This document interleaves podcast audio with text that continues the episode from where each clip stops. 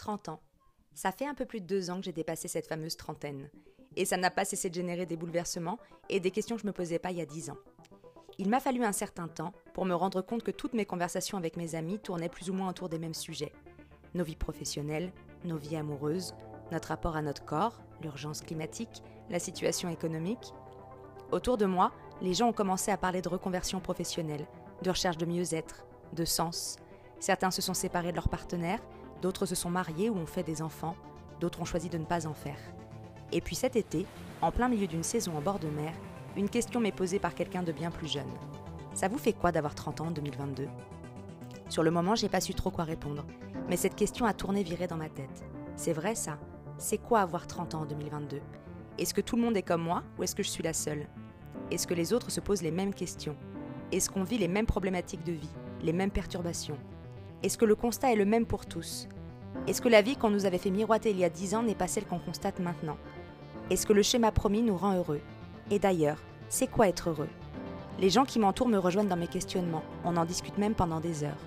Mais est-ce qu'on est juste une poignée ou est-ce que ça touche tout le monde? C'est en voyant que les gens de 20 ans n'avaient pas du tout mes préoccupations que toutes ces questions ont déferlé dans ma tête. Alors je me suis dit que pour en parler, pour se rendre compte qu'on n'était peut-être pas les seuls face à tout ce bordel actuel, le mieux, ça serait quand même d'aller en parler à ceux qui en parlent le mieux, c'est-à-dire les gens de 30 ans. Et c'est pour ça que je suis allée à la rencontre des gens dans mes âges, approchant de la trentaine pour certains, d'autres l'ayant un peu dépassé, mais pour savoir si on en était tous au même point, et comme pour faire un témoignage de notre génération. À nos 30 ans. À nos 30 ans. À nos 30 ans. À nos 30 ans. À nos 30 ans À nos 30 ans. À nos 30 ans. Eh ben, on commence pour un troisième épisode avec un, un chat et avec Charlélie surtout. Cette voix très porne, très sympa. Euh, donc c'est le troisième épisode de À nos 30 ans, le podcast des trentenaires. Voilà, c'était, euh, j'avais pas mieux comme intro. Et voilà. Et donc Charlie, aujourd'hui, on est à Nantes sous une pluie battante de novembre. Oui. Voilà. Et, euh, et du coup, eh ben, du coup, je vais te laisser te présenter aux gens. Très bien. Et ben moi je m'appelle Charlélie Connor. Et c'est un vrai nom et un vrai prénom. C'est un vrai nom, un vrai prénom.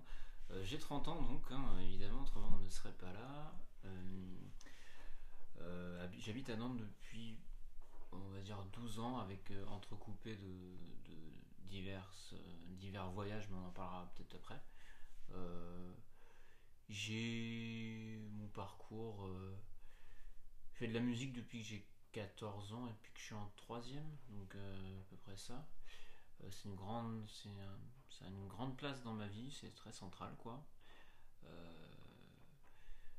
j'ai euh, mon parcours après, somme toute assez classique quoi. Je fais littéraire évidemment, hein. là le parcours des, des chômeurs, comme diraient les grands productivistes de ce monde, n'est-ce pas?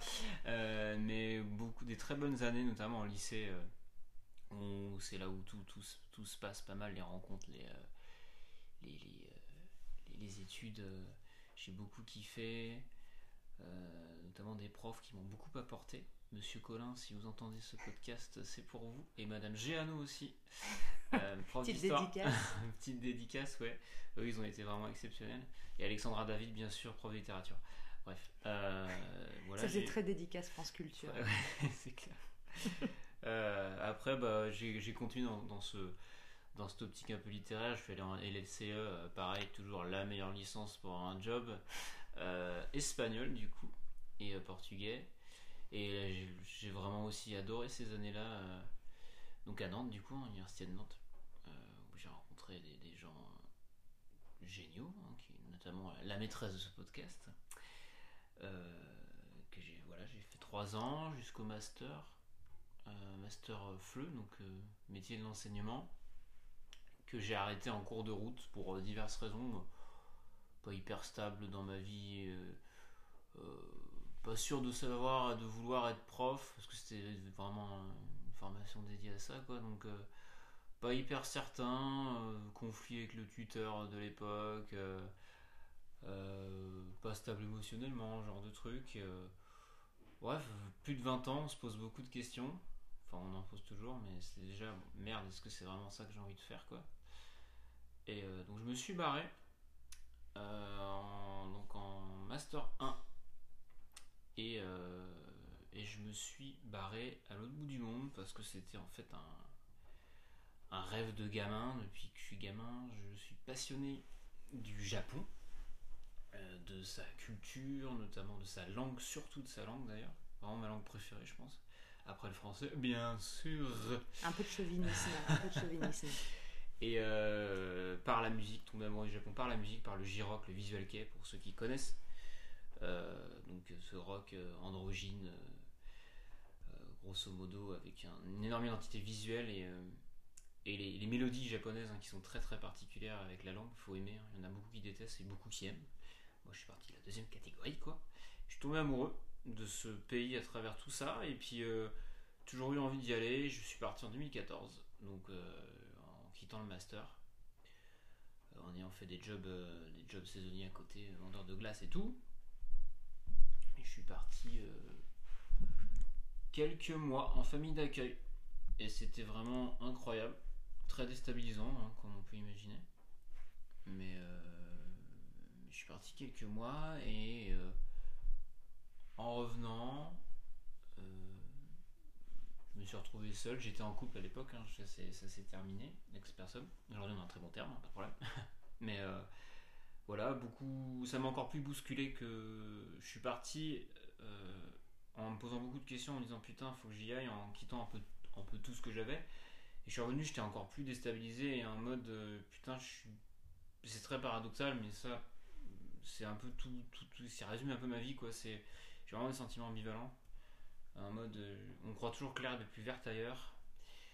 Et euh, on se nourrit d'un truc, une fois qu'on y est, on veut autre chose, on en veut d'autres, sur le désir quoi, de, quelque chose, mais on sait pas vraiment quoi. Et le Japon m'apporte autant qu'il ne m'apporte pas. J'ai toujours besoin d'aller dans ce pays, j'ai toujours besoin d'y retourner, j'ai toujours besoin de parler cette langue. Et pour autant, quand j'y suis, parce que j'ai du coup depuis 2014 pour préciser, j'y suis allé toutes les années, donc euh, tout- toute ma tunasse s'est passée là-dedans. J'y suis allé, ouais, euh, peut-être en tout six fois, euh, pour diverses raisons. Peut-être que je parlerai de ça après. Et, euh, j'ai toujours eu un sentiment de je suis bien là-bas, et quand j'y suis, putain, mon pays me manque, et je reviens, et je me dis putain, il me manque un truc, il faut que je reparte. Et, et c'est à peu près pareil dans, dans- tout, tout ce que j'ai fait.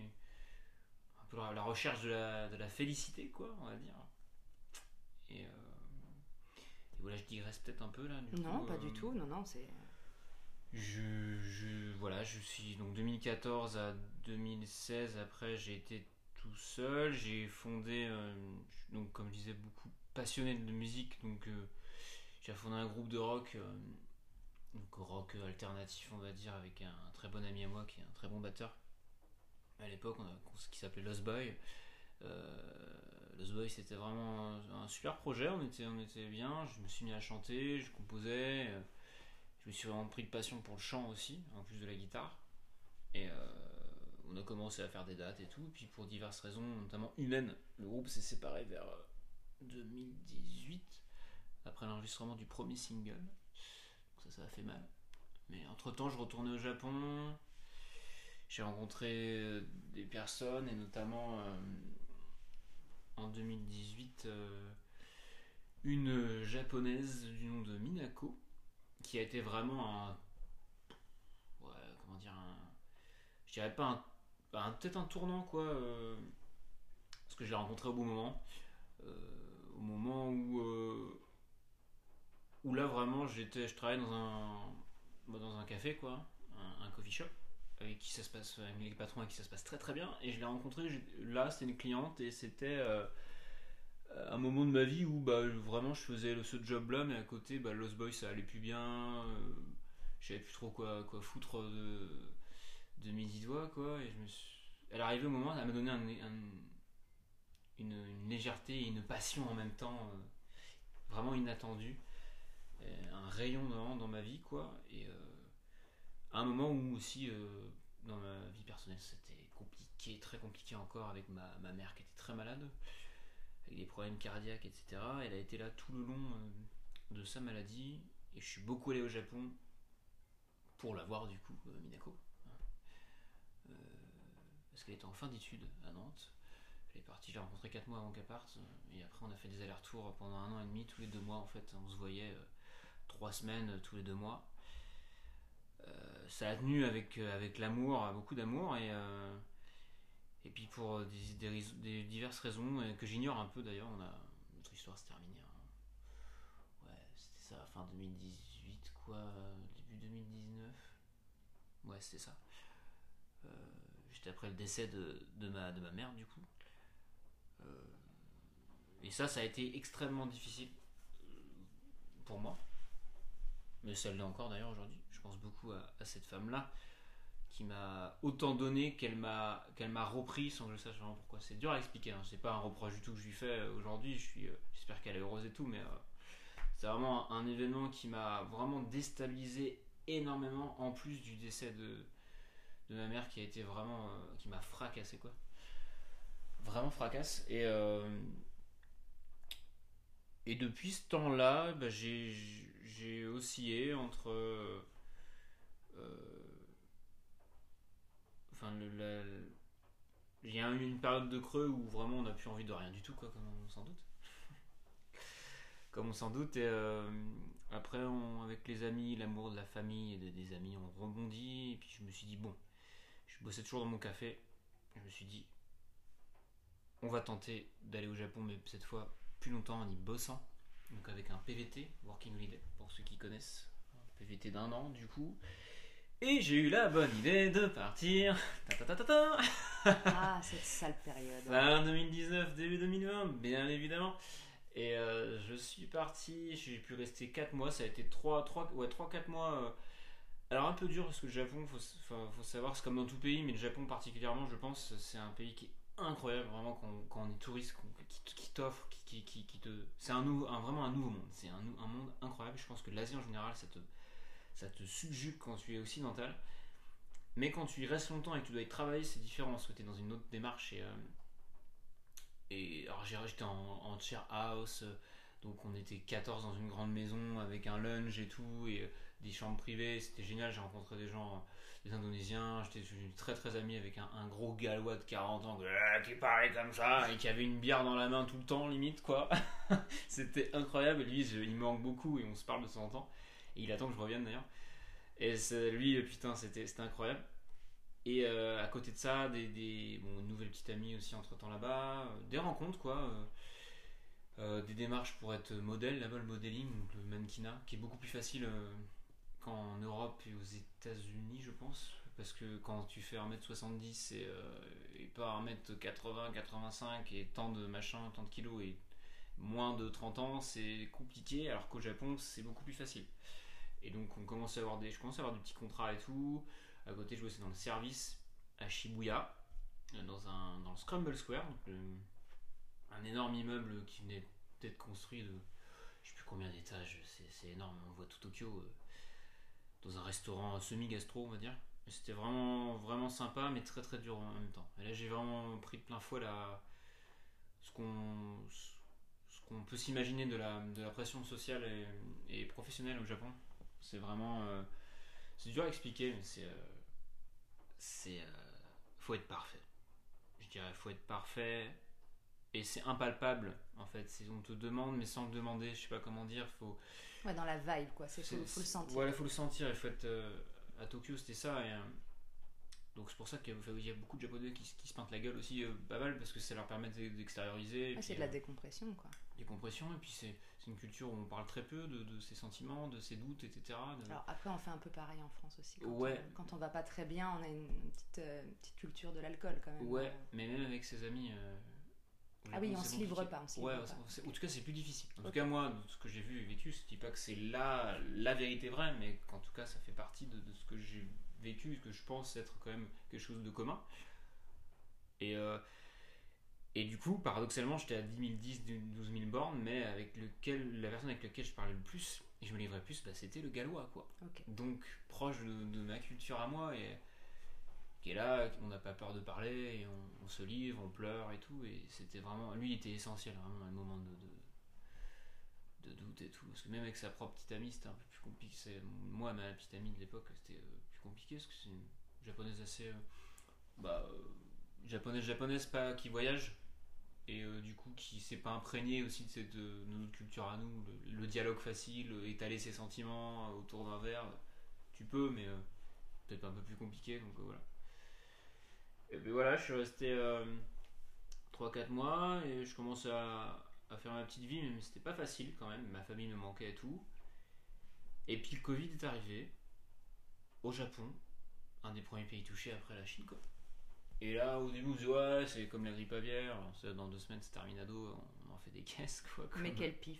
Mais, Mais quel ça, c'est le pif de l'année, n'est-ce pas? Ça sera bientôt fini. Attends, c'est quoi? bientôt fini. 7 jours Ouais, et puis on s'est dit, ah, le Japon commence à fermer ses lieux touristiques, commence à fermer les écoles, commence à fermer des restos. Là, on s'est dit, waouh, waouh, waouh. Et même ceux qui vivaient depuis plus longtemps que moi, on commençait à dire, ah non, mais là, c'est, si le Japon fait ça, c'est que ça pue la merde, quoi. Et, puis après, on reçoit des messages de l'ambassade française en mode, ouah, faut rentrer vite, on sait pas trop ce que c'est et tout. Et euh, donc, on nous fout un peu la pression, entre guillemets. Moi, j'hésitais, il me restait quand même. euh, 9 mois de visa, quoi, quasiment. Et là, t'es merde quand même. Et puis je me dis, je pars, je reste. T'as les amis aussi qui te disent, putain, ce serait bien. Évidemment, on a peur pour l'autre et tout. Mon père aussi qui avait un peu peur. Moi aussi, bien sûr. Et puis mon restaurant euh, a dit, bon, bah, on ferme. Euh, on peut plus, il n'y a plus de clients et tout. Et puis on- le gouvernement donne des directives. Et on savait pas combien de temps le resto allait fermer. Et là, c'est ce qui m'a décidé. Je me suis dit, j'ai plus de fric, quoi. Je vais plus avoir de pognon et. euh, donc c'est mort. Je suis rentré à regret quand même, euh, avec le recul. euh, parce qu'on passe de Tokyo, euh, 36 millions d'habitants, effervescence totale d'une ville, euh, enfin c'est fou hein, Tokyo, à euh, confiné. Bon, euh, bon, j'ai de la chance, c'est pas dans un 20 mètres carrés, mais dans la maison familiale quand même de campagne. Mais on passe de ça à euh, confiné chez son paternel. avec les oiseaux et tout, la nature, certes, mais on est là, qu'est-ce que je branle ici Ah oui, puis c'était vraiment un moment de latence ouais. totale. Et là, qu'est-ce que je branle ici, quoi, euh, putain et, euh, et puis on se dit, putain, une semaine, deux semaines. Et moi encore, j'ai vécu qu'un mois des deux mois de confinement, du premier confinement, il me semble que c'était deux mois en début Ouais. en France. Et un mois déjà, je pétais une durite. euh, et encore, je suis dans une grande maison et tout. Parce que toi, tu l'as pas bien vécu ce confinement. Ah, pas du tout, non. Pas du tout. euh, Enfin, au début ça allait. Heureusement, j'étais avec mon petit frère et tout. C'était super parce qu'on on allait se balader. On avait le droit- Nous, on s'en foutait. On allait dans les chemins derrière. euh, on s'en foutait quoi. Parce qu'il y avait personne en fait. À part les, les ragondins quoi. Qui Et- sait, les ragondins peuvent te dénoncer à la gendarmerie, on n'est jamais Ouais, trop sûr. C'est clair. Et puis les flics, ils faisaient du zèle à l'époque. hein. Ouais. Euh, Et puis, euh, bah voilà. Euh, très mal vécu. euh, Et puis l'envie de repartir. Et puis ma- j'étais toujours avec ma petite amie qui était au Japon. On s'est dit, oh, allez, je repars. En septembre, c'est bon. Comme ça, il me restera 4 mois. J'aurais, fait 7, 8 mois au Japon. Ça sera un rentable, quoi. Euh, Et mon portable qui sonne. Eh oui. Euh, eh oui, Les aléas, euh, du direct. C'est incroyable. et, euh, et au final, non, ça s'est pas arrêté en septembre. Le Covid, du non, coup, ça s'est pas arrêté en septembre. septembre 2020, bien sûr. hein. Et donc après, bah là, évidemment, plus de petite amie, on s'est séparés. Quand même dans la douleur, ça a été dur, mais moins, beaucoup moins dur qu'avec qu'avec Minako, parce que Minako c'était vraiment incroyable. Enfin, je vais pas revenir dessus 10 000 ans, mais c'était pour moi la, presque la mère de mes enfants, quoi, euh, dans, dans, ma, dans, mon- fantasme, euh, voilà, sur plusieurs années, quoi.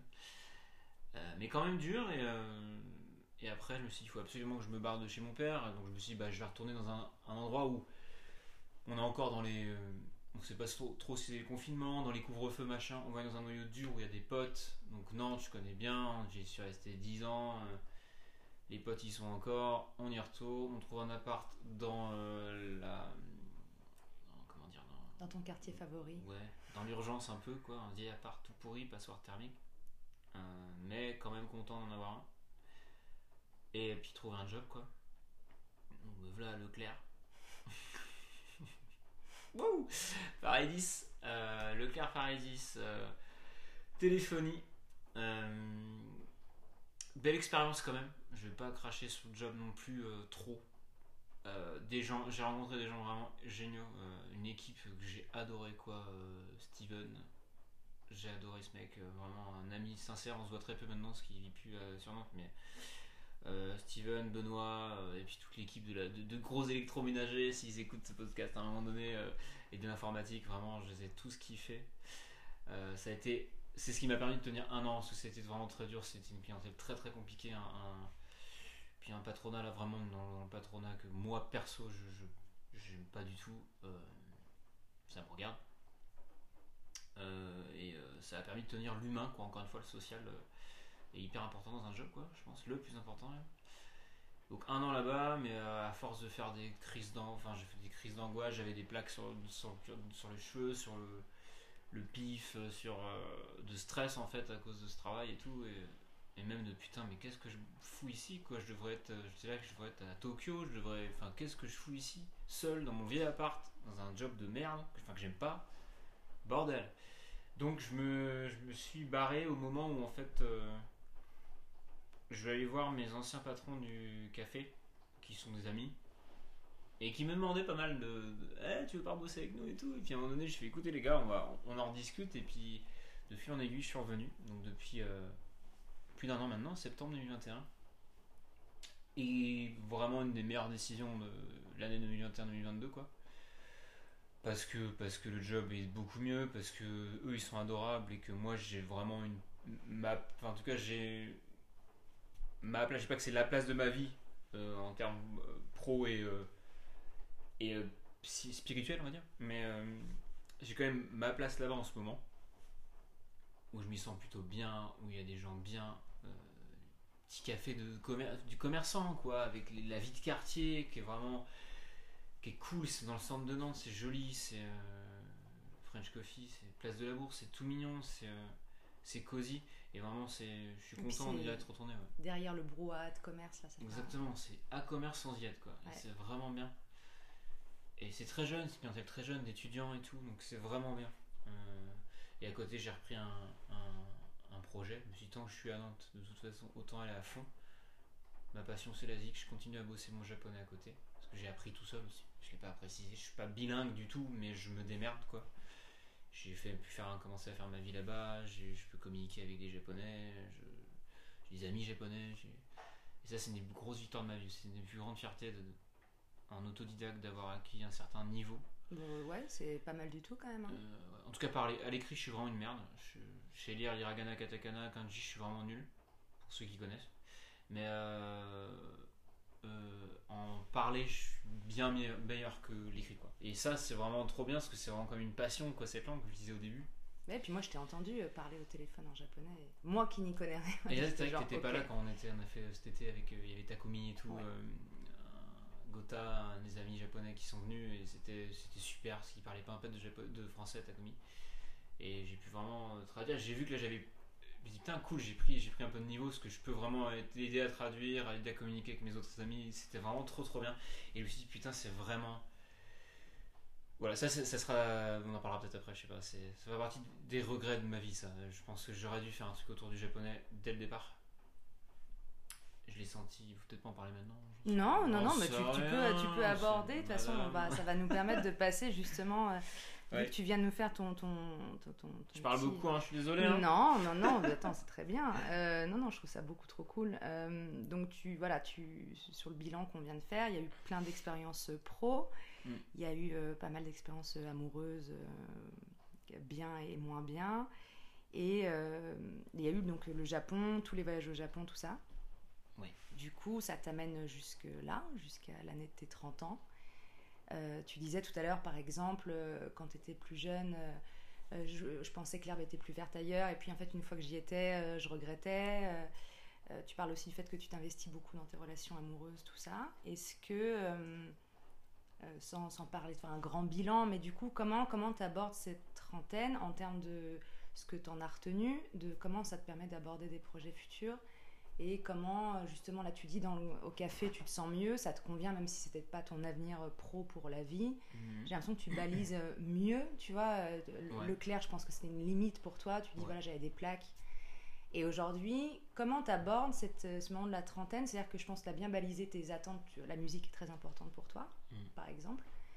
Euh, Qu'est-ce que ça t'apporte tout ça? Si tu fais un peu le cumul, comment tu te sens là? Et comment tu envisages un peu, euh, voilà, et puis même ton propre rapport à toi dans euh, la séduction, Ouais. avec, voilà, ton rapport au corps. Tout à l'heure, tu parlais du mannequinat et tu te décrivais un petit peu. euh, où on pourrait dire tu corresponds pas au code d'ultra virilité, euh, t'es- pas booba quoi, tu pousses Et pas à la salle euh, des tonnes de fonte. Ça donne quoi à peu près si on, on- tu devais faire un, un petit bilan aujourd'hui, c'est comment d'avoir 30 ans dans la peau de Charlie avec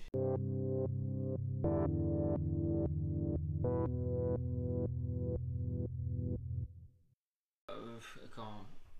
Alors je le vis assez... les 30 ans je le vis assez mal mais en fait je crois que je le vis assez mal à cause de, je pense qu'on nous impose dans la société une pression qui n'est pas vraiment là mais qui est là quand même comme un peu je disais tout à l'heure au Japon mais c'est genre euh, 30 ans c'est l'époque où là les, l'entourage où les gens commençaient à acheter des baraques à avoir des gosses à se marier à se poser vraiment à plus faire la bringue Euh, moi je suis quelqu'un qui, je suis quelqu'un d'assez posé quand même j'ai- j'aime bien mon petit confort et tout mais j'aime bien faire le, le, din- le dindin faire la bringue et tout un peu et, je suis pas du tout prêt à- dans ma tête à, faire un- à avoir un schéma assez peut-être classique de vie mais je me demande si c'est pas notre génération qui, commence à être comme ça Euh, la même maison euh, le même boulot et tout pendant 40 ans je crois que ça ne correspond plus en tout cas moi ça me correspond plus et et il y a une mais il y a quand même une petite pression autour de ça en me disant putain mais j'ai qu'est-ce que j'ai fait de ma vie? Et euh, j'ai l'impression d'avoir pas eu assez de temps entre mes 20 ans et mes 30 ans. Et en même temps, je suis plus content d'avoir d'être euh,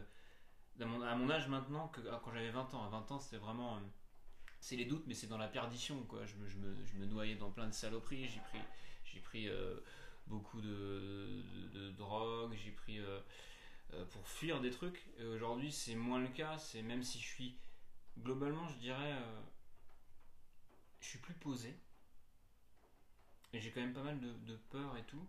Et je suis quand même assez peut-être assez triste globalement sur plein de trucs. Mais je crois que je suis quelqu'un qui a besoin. Si je devais me résumer à 30 ans, je suis quelqu'un qui a besoin, ça va faire très con, qui a besoin d'amour, je crois. Euh, et sans l'amour, je, je, me perds vraiment. Et donc il y a quelque chose un peu dans un, abandon de soi qui est assez mauvais. Et en même temps, qui je travaille dessus. Quand je dis amour, hein, je parle de l'amour de mes amis, c'est l'amour de ma famille, mais c'est sans ça, putain, mais je, je crève quoi. Je crève, j'ai toujours besoin d'être entouré, euh, euh, même si on fait rien. C'est regarder un, film ou regarder un vieux reportage société de merde sur un- en buvant une bière et en discutant, en foutant rien sur le canapé, mais on est deux, c'est trop bien. Et t'arrives à avoir des fois du recul sur ces moments-là quand ils arrivent, tu sais, un peu comme si tu te dissociais, tu te disais, Ah, là je suis avec mon daron et mon frangin, Ouais. ou genre quand on est tous euh, Ouais, à un bar, tu sais, des fois tu vas chercher une bière, tu reviens et tu vois tous tes potes autour de la table et tu dis, ah. Et c'est cool. exactement, j'en parlais, je sais plus, c'était avec euh, toi peut-être ou quelqu'un d'autre. Il y a un mec euh, en, américain qui a inventé un terme pour ça, pour ça c'est le minding. Il me semble que c'est ça, le minding. C'est en gros faire quand, quand tu, tu as un, un attroupement de personnes, c'est le, fait d'être de kiffer et en même temps d'être un peu déstabilisé, d'être dans un groupe, mais pas être vraiment dans le groupe. C'est-à-dire, t'as une soirée et t'as des mecs qui sont autour d'un feu de camp et en train de jouer de la guitare, ils parlent et toi t'es autour, t'arrives, tu les regardes, t'adores les regarder, mais t'es pas dans le groupe, mais tu fais partie du groupe quand même et tu te déplaces et tu vas ailleurs et en fait t'es en flottement autour de tout le monde. Et moi j'ai toujours été un peu comme ça et j'ai toujours adoré faire ça. Et c'est pour ça, même dans des soirées qu'on a pu faire ensemble ou quoi, on a toujours dit bah ça va et tout, parce que je parle pas forcément beaucoup, ça dépend. Mais j'adore être en observateur et regarder et me dire putain, je, je kiffe mon monde quand même, je kiffe mes potes et tout. Mais moi je trouve que t'alternes, c'est-à-dire que des moments où t'es profondément Ouais. avec nous, puis on sent qu'il y a des moments, il y a une espèce Ouais, de recul, mais t'es pas, pas malheureux en fait. Non, non, non, T'es c'est juste pas... en constat de ce qui est en train de Ouais. se passer. C'est ça. Et ça, c'est hyper important pour moi, tout ça, ces moments-là.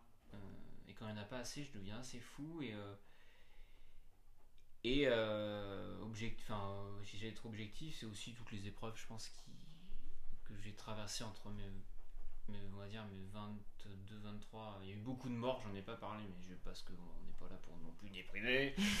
Je vais vous dire tous les gens qui sont morts. Mais j'ai eu beaucoup, ouais, beaucoup de décès autour de moi, des gens, des gens qui étaient des piliers, euh, grands-pères, euh, amis, des suicides, ta maman aussi suicides, t'as et ma, ma mère, et, et, euh, qui a été vraiment très très dur, et, et, et le, même euh, ma séparation avec Minako, qui a été pour moi, je l'ai vécu comme un, un décès presque, vraiment, c'était comme un deuil euh, énorme, c'était... euh, et du coup, ce sentiment d'abandon-là a été renforcé malgré mon âge qui augmente. J'arrive à mieux le gérer qu'avant, mais quand même, il y a des moments où c'est vraiment compliqué. Euh, T'es bien placé pour le savoir d'ailleurs. Euh, avec ma dernière histoire, mais on va pas faire le bilan de toutes mes histoires dans ce podcast. Non, donc on refera un podcast entier euh, qui s'appellera Les histoires d'amour de Charlie. De merde. Mais euh, grosso modo, je pense que je suis très sensible et je travaille là-dessus. À, 30 à mes 30 ans, si tu veux qu'on parle vraiment de ça, là, genre, c'est. J'essaie de travailler là-dessus à euh, être plus cool avec moi-même, avec mes exigences envers moi-même et avec mes. et essayer de plus contrôler ces sentiments de. de se sentir déstabilisé pour un oui ou pour un non euh, en termes de.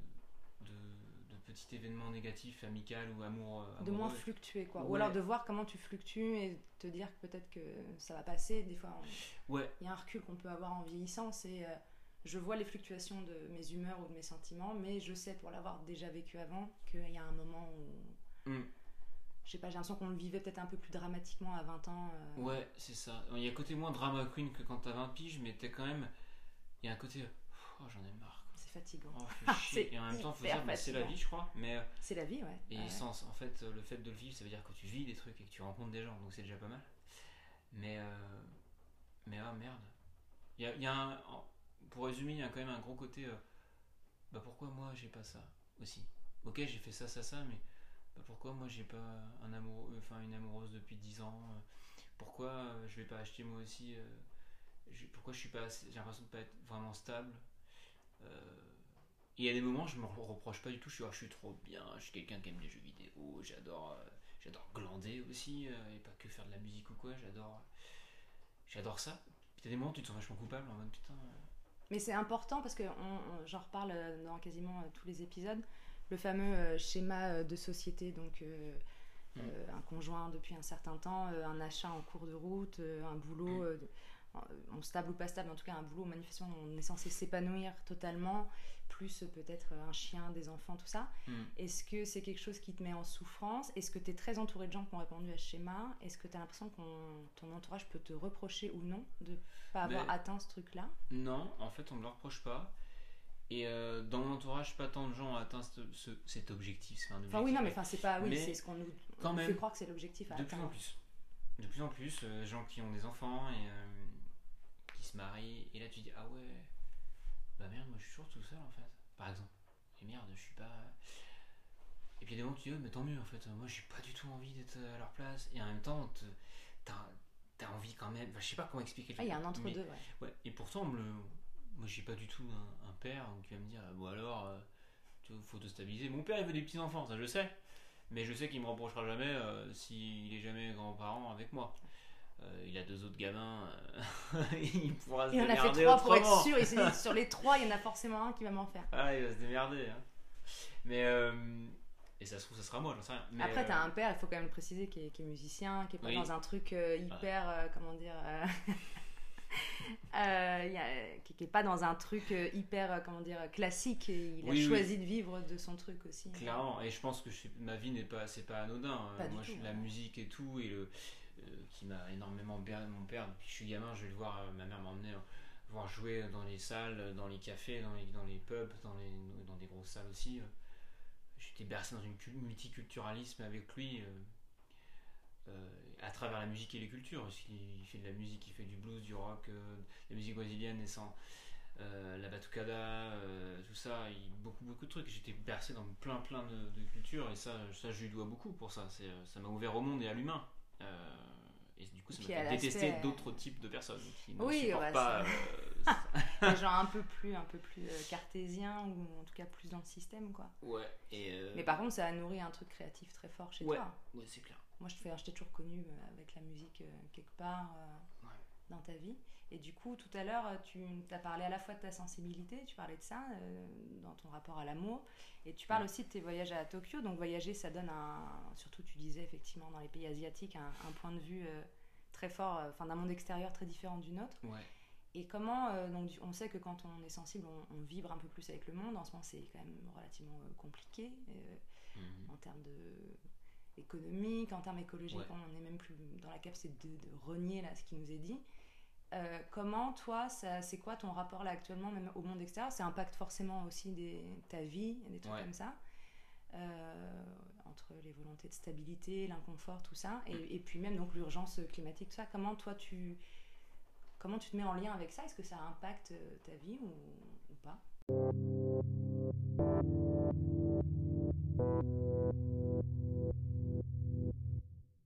Ouais, c'est un beau bousin. hein. Ouais, hein. Ah, c'est un bon bousin. Après, euh, on va dire que je.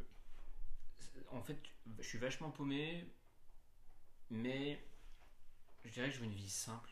C'est ça en fait. Je veux une vie simple. Euh, pas se contenter. Je veux me, enfin, pardon, je veux me contenter de, de peu en fait. Euh, j'ai pas besoin de beaucoup pour être heureux. J'ai besoin d'être accompagné. Et quel que soit le lieu ou, le, ou la richesse, on va dire, euh, matérielle, je suis pas très matérialiste. Donc, j'ai, j'ai bien mon petit confort, mais moi tu me fous un, un petit, petit canapé et tout, je suis bien. Par contre, euh, je suis quand même un enfant. Je pense qu'on est une génération, on est l'enfant de ce système, et pourtant on est l'enfant qui a pris conscience que le système pue la merde quand même. Donc on est un peu perdu en mode, bah, on est aliéné par ce système-là quand même, parce que euh, on reproduit des trucs qu'on sait qui sont mauvais, mais on ne peut pas faire autrement parce qu'on est piégé là-dedans, et en même temps on peut faire des petits pas pour aller vers le mieux. Mais c'est, assez euh, contre-intuitif. Et euh, je dirais pas que ça me pourrit la vie, je me suis vraiment je me suis mis en retrait. Moi j'étais très engagé politiquement, tout, à, à- très à gauche et tout. euh, Je le suis toujours, hein, je suis un éternel euh, gaucho, ça y a pas de problème. Mais... Je pense que ça nous a pas échappé. ça nous a pas. euh, ça nous a pas du tout Euh, échappé. et, euh, mais je me suis mis en retrait de la lutte politique et même de, de tous les médias et tout. Déjà, euh, quand t'éteins ta télé, moi j'ai pas, de- enfin j'ai une télé, mais elle me sert à regarder euh, des, des choses très précises et j'ai pas de- de- d'antenne télé quoi. Je, je pour ma console ou quoi. Mais je, déjà, tu, tu te sens mieux quand, quand tu n'es pas. Tu veux dire que sans ces news, ça va mieux? C'est ça Ouais, que t'essayes de ouais, me dire? ouais. Waouh. Incroyable. Non, mais j'étais pas, j'étais pas sûre de c'était dans de info-là. Mais ouais, et pour autant c'est là et et, euh, et c'est- dur de de, de, de- de se sentir totalement bien, mais je suis plus en paix avec tout ça. C'est-à-dire que je me- je m'engage moins, C'est moins anxiogène si je suis tu. moins, moins anxiogène, même si euh, euh, les, les infos du moment, c'est quand même vachement compliqué d'être positif sur euh, l'avenir, etc. Et, mais je suis quelqu'un qui pense pas trop à l'avenir. Mon Mais tu veux vie, dire dans l'humain ou dans l'écologie Dans ou les, dans les deux, ouais. dans les deux. Enfin, surtout dans l'écologie, là, on sait que c'est la merde, quoi. On sait vraiment que c'est la merde. Et, euh, et là, c'est pas un problème politique comme il y a pu y avoir une- comme à une époque. On se dit, euh, merde, je sais pas, il y a le- fascisme au pouvoir, je dis n'importe quoi. Euh, ça, c'est un problème euh, politique pur.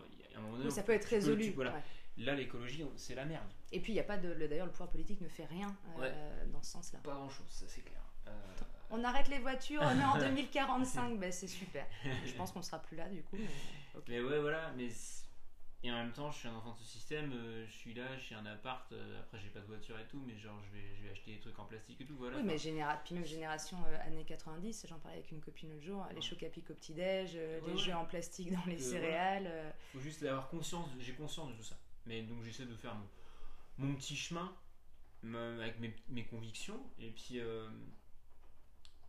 et puis parler aux gens, surtout, surtout les, les- les gamins les plus, les plus intéressés, les, générations qui, qui arrivent. Euh, mon petit frère notamment, ma petite soeur, ils me posent des questions, on en parle. euh, et je pense que les gamins ont vraiment une conscience, euh, notamment écologique, qui prend vraiment le pas, alors qu'on les aide pas du tout à penser pareil dans, dans l'éducation et tout, je trouve. Mais, euh, euh, et ça, ils c'est cool, je ils trouve. savent. Ils savent, ouais. Je Ils, ont ça ils eu cette info bien Mm. plus tôt que nous aussi. euh. Ouais. Mais voilà, j'essaie d'être en retrait un peu par rapport à ça et de me concentrer très égoïstement un peu sur, sur ma vie tout en euh, en étant quand même avoir, en ayant un œil euh, euh, sur, sur des trucs qui me sont chers quoi. Comme là, euh, par exemple aujourd'hui, normalement, euh, en commission des lois est passée euh, la constitutionnali- constitutionnalisation de, du droit à l'IVG. Aujourd'hui, grâce à grâce à une loi de, enfin d'une proposition de gauche, et ça, ça c'est des trucs qui me tiennent énormément à cœur. Et une lutte féministe acharnée. Et bien aussi, sûr, euh, bien sûr. ouais, ouais. euh, et ça, voilà, ça, ça veut dire que oh la politique, je m'en fous. En fait, pour moi, tout est politique, quoi. Ah bah, tout est tout, politique. tout est politique, mais je suis plus engagé politique et je fais plus chier mon monde comme avant à chaque putain de repas. euh. Tu veux dire quand tu nous hurlais très fort Mélenchon dans les oreilles euh, à 2h du oui, matin par exemple. Moi, moi, après, je dis ça, c'est un exemple en l'air. Hein, Par mais... là, je suis plus tranquille. Je suis plus tranquille avec ça, mais parce qu'en fait, ça me pourrissait la vie, ça me rendait trop malheureux. Donc vieillir, c'est s'apaiser aussi un peu? Ouais, j'essaye. En restant engagé. J'essaye, euh, et puis j'ai compris, euh, notamment en ayant vu quelques fois, en ayant discuté avec euh, une psy, et, euh, et en ayant compris des choses sur moi-même avec les épreuves, notamment euh, les, les- les décès, etc. En disant qu'est-ce qui te rendrait heureux dans l'immédiat? En fait, il faut faire le. être heureux, c'est la recherche de tout humain, je pense. On sait pas trop ce que c'est, on sait pas trop ce que c'est pas palpable vraiment. Je me suis dit, qu'est-ce qui, qu'est-ce qui s'en rapprochait le plus? Déjà, c'est moi, en ce qui me concerne, c'est ne pas réfléchir trop loin à l'avenir. Alors, je suis pas carpe diem au jour le jour, mais quand même, le temps de l'humain, si on fait un peu de philosophie, pour moi, le temps de l'être humain, c'est le temps présent. Oui, donc l'immédiateté là dont tu parlais, Ouais. c'est ça. C'est ça. De revenir à... bah, c'est un peu la pensée bouddhiste en fait. Hein. C'est Ouais. que c'est le. ouais. Bah si, parce que c'est un peu. Enfin, enfin, pas que moi je t'impose. Bah si, c'est ça. T'avais qu'à lire aussi. Excusez-moi. Non, mais il y a un truc de. euh, euh, où il disait en fait le, le passé et le futur n'existent pas puisque le passé Ouais. c'est quelque chose que tu ressasses, le futur tu projettes, mais tout ça tu le fais dans l'instant présent. Ouais. Donc il n'y a pas vraiment de notion de passé et de futur. Ton présent va influer de toute façon. Tu peux prévoir un truc dans 10 ans, mais le, le lendemain, il peut se passer un truc et ta vie complètement bouleversée tu ne réfléchiras plus du tout de la même manière deux jours après. Et puis tu maîtrises pas ton futur et tu peux pas Ouais. changer ce que tu as fait. Ouais. Donc, euh, Ça veut pas dire qu'il faut pas réfléchir au futur, ça veut juste dire que moi, en tout cas dans ma vie, je me sens bien en disant bon, je prévois pas trop loin. Là, j'ai un, dans un an, j'ai- là j'ai une vision d'un an en me disant oh, je, je- là avec la musique, j'ai envie de faire ça, je me consacre à mon projet pendant un an, peut-être que je repartirai au Japon et tout euh, avec un nouveau, nouveau visa, etc. Mais euh, on sait pas ce qui peut se passer, on va voir. En tout cas, je le fais. Je suis ac- acteur quand même. Je me dis bon voilà, je, je fais des trucs, mais je réfléchis pas trop loin parce que Bah, c'est insensé de toute façon puisque. Ouais, puis j'ai appris à mes dépens que ça moi ça m'a pas servi en fait. Ça- Au lieu de m'angoisser, en fait ça m'a vraiment angoissé. Ouais. Et euh, ça m'a pas apporté, ça m'a fait perdre mon présent en fait, mon temps présent. Et aujourd'hui je retrouve un peu mon temps présent. Ouais, le temps d'être humain euh, c'est le, ouais. le temps, le temps, euh, ouais, ce temps-là je kiffe un peu plus mes moments. euh, mais voilà, je, je suis quand même un petit peu triste quand même.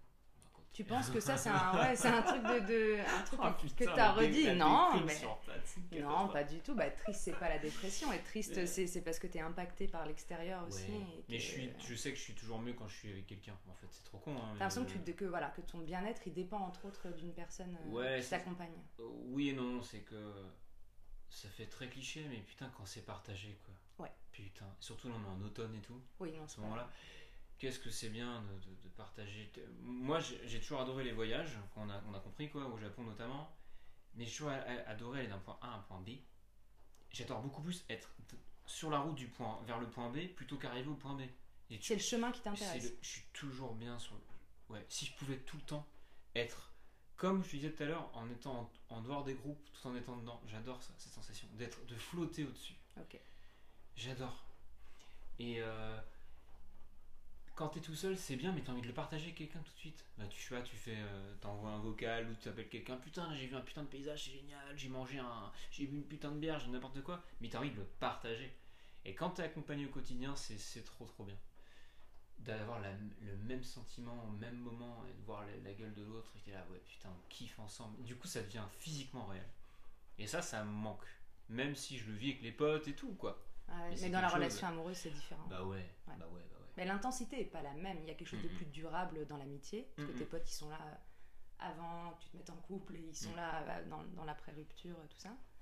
Donc il y a quelque chose de plus durable. Peut-être qu'on est moins exigeant aussi Mhm. ou qu'il y a plus de souplesse, effectivement, plus Mhm. intense dans la relation amoureuse euh, qui, qui vient quand elle vient d'ailleurs. Mais, euh, mais donc Ouais. ça, c'est important pour toi. Bah ouais, ça- de toute façon, ça se voit là depuis 40 minutes, ça revient sur le tapis. C'est que, ouais, à 30 ans, je dirais, je suis plus apaisé quant à euh, mon projet professionnel. Je suis un peu plus tranquille par rapport à ça, je m'en fous un peu, j'ai envie de kiffer mon moment. Par contre, euh, 30 ans, Charles Ellie euh, vit mal son célibat. Mais c'est un peu ça, c'est que, c'est genre, je me dis, bah moi, j'aime, j'aimerais bien, t'es un peu comme un gosse quoi. J'ai envie d'être amoureux encore, j'ai encore envie de revivre des beaux moments parce que c'est vraiment à, deux que je me sens pleinement exister, mais c'est pas forcément positif. hein. Je veux dire, c'est un peu un abandon de soi qui est un peu chelou, enfin qui est un peu chelou, qui, est, qui est pas très bien parce qu'il faut, faut s'aimer d'abord euh, avant d'aimer l'autre pour être stable. Mais il y a quand même ce côté, euh, il y a que vraiment comme ça que je me sens à 100% vivant quoi. C'est vraiment. Tu te sens plus toi-même en couple que seul? Ouais, Ok. Ouais, ouais. Mais je pense que puis après, si tu, si, si tu, si tu fais de la psychanalyse, t'as sûrement un syndrome de l'imposteur quelque part. Un syndrome du sauveur aussi. En mode, t'es avec quelqu'un, t'as envie de l'aider. Donc, à travers ses yeux, tu te sens euh, comme tu l'aides, tu te sens plus. Ton existence, euh, tu te sens. légitime. Ouais, ouais. Toutes ces, toutes ces conneries-là, tu vois, sûrement. Pff, Sûrement. Ah bah de toute façon, on trimballe tous des trucs Ouais. de l'enfance qui, qui nous sont rappelés dans les relations de couple. Peut-être, Euh, ouais. y a- Si tu fais le bilan, il y avait l'autre jour une phrase qui disait si vous ne soignez pas vos blessures d'enfance, vos histoires d'amour vous, se chargeront de vous les rappeler. Mhm. Et je pense qu'il y a un truc euh, justement, ce qui fait qu'il y a des gens qui ont des relations plus ou moins saines en couple et qui le voient pas forcément. Ouais. Parce que tu reproduis un truc euh, que tu as eu euh, plus jeune. Après, il y a des gens qui gèrent ça beaucoup mieux que d'autres, euh, que, Bah que j'admire euh, très fortement. C'est clair. Moi, je, je le gère moins bien, quoi, on va dire ça comme ça. Mais après, je deviens pas fou, mais. euh, Non, puis après, tu as 30 ans, t'es pas en train d'annoncer ton célibat à 89 ans. Quoi. Je te dirais, clair, bon, les rencontres clair. sont plus compliquées Mais en ça, EHPAD. ça pose des questions, même sur ton rapport à toi, tu, tu peux- sur ton rapport au corps. Sur T'es là, moi, voilà, comme je disais, je suis pas, pas quelqu'un. Alors pourtant, je vais à la salle, elle a dit des conneries. l'heure. Je vais à la salle, euh, salle. huche, huche, hein, quatre fois semaine. mais je suis euh, quelqu'un d'assez filiforme, je suis très sec, je suis pas du tout, le, je correspond pas aux critères de le gros mec. euh, Non, balèze, androgyne. manspreading à mort et tout. Au contraire, je suis assez efféminé, je pense. Et euh, un peu androgyne, j'aime bien cultiver ce truc-là et c'est quelque chose qui me correspond, quoi.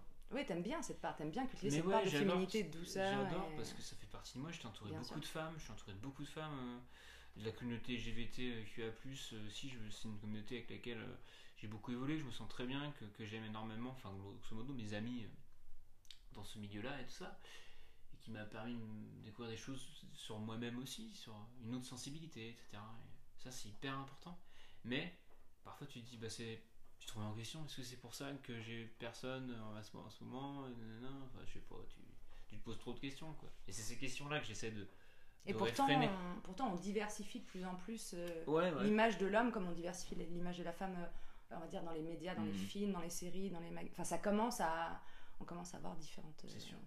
différents Mais corps. après, il y a la timidité. hein, qui est Et il y a, voilà, il y a la On perception. dirait pas là, mais je suis hyper timide euh, dans- pour euh, les dates, etc. Je suis Ouais. très, euh, très timide parce que du coup, j'ai l'impression qu'on me transperce très vite. Ok. Enfin bref. Et du coup, pour terminer, donc euh, toute cette vie-là de, de voyage d'amour, comme je disais tout à l'heure, euh, fait que tu as peut-être, euh, je sais pas si ça t'a permis de, comment dire, te trouver un espèce de, comme leçon de vie ou de, choses que tu as conclues, tout ça, de toutes les expériences. Tu as parlé des décès aussi tout à l'heure. Donc peut-être Mhm. que ça reviendra un peu à ce que tu disais tout à l'heure, hein, de l'importance de l'immédiateté de l'instant. Je sais pas si. Est-ce qu'il y a quelque chose aujourd'hui que tu n'avais pas en tête euh, quand tu avais 20 ans, justement? Quelque chose qui voilà, qui est un leitmotiv. Je te dis, moi, je, je l'ai déjà dit précédemment, mais euh, cette phrase qui dit ça passera, ça aussi, qui te permet de tenir et Mhm. de te dire, bon, c'est pas constant. Est-ce que toi, il y a quelque chose euh, pour les quelques minutes qui nous restent, euh, qui te, voilà, qui sont, qui sont un- quelque chose d'important pour toi, qui te permet de, de tenir?